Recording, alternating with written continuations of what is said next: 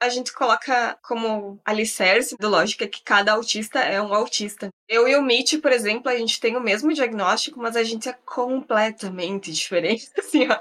Se tu fizer uma linha, né, tá um num canto da linha e o outro na outra. É tipo, uma pessoa gosta de calcinha preta e a outra pessoa gosta de Cannibal Corpse. Isso, exatamente, é exatamente isso. Realmente isso. Não foi nem piada, é exatamente isso. Ah, e eu só fiz as relações porque, assim, cantores de forró, como os integrantes do Calcinha Preta, geralmente eles têm cabelos longos, assim como metaleiros. Então foi essa associação que eu fiz. Mas é exatamente isso. Aliás, meus pêsames à família da Paulinha Abelha. Nossa, sim. E, e olha, tem uma coisa muito curiosa. O Introvertendo, a gente fez o episódio Terapia do Amor, que é o episódio número 2, e a gente começa com o grande hit da Paulinha Abelha, que é Baby Doll, né? Que ela tá de lingerie e ela abriu as portas pra Luísa Sonza, né? Eu amo a Luísa. O clipe de Baby Doll é muito, é muito hilário, assim, do DVD, que é ela de lingerie, enquanto com um monte de dançarinas de lingerie e ela cantando. Enquanto você toca em mim, eu fico toda molhada. Então, assim, é, isso é um clássico da música brasileira que não deve ser esquecido. Saudosa Paulinha Abelha. Vamos honrar a música brasileira, esse episódio em homenagem a Paulinha Abelha.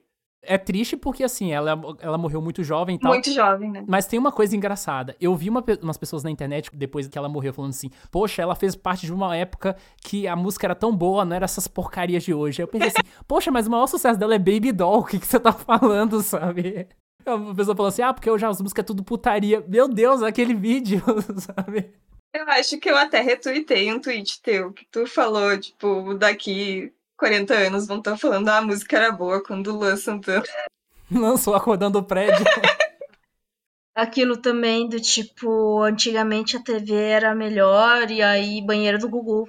Acontece. Sim, É. acontece. É. A gente seleciona, né? A questão é o seguinte: por exemplo, as pessoas falam assim, ah, porque a música boa era na década de 60 que tinha Beatles, Pink Floyd, etc, etc. Hoje em dia a gente tem acesso a todos os lançamentos, então é por isso que as pessoas têm esse olhar saudosista, né? Eu parto da noção que, por exemplo, tem a galera até do rock, né, do Brasil, que fala assim: "Ah, a melhor época do rock brasileiro foi os anos 80. Olha, se eu fosse literal, eu diria que a melhor época foi os anos 90, na verdade, né? Que teve Skank, que é a melhor banda de sempre. Enfim. A gente vai convidar para episódio sobre música depois. Ah, eu topo, topo. Os demais. meninos, o Mitch e o Luan, eles gostam bastante de música. Eu é meio complicado, né? Ah, é que assim, ó, tudo que eu sou, o Mitch é o contrário. Então eu falo pelos cotovelos, ele não quer falar as coisas. Mas ele tem muito conhecimento sobre as coisas, ele só não gosta de falar, né?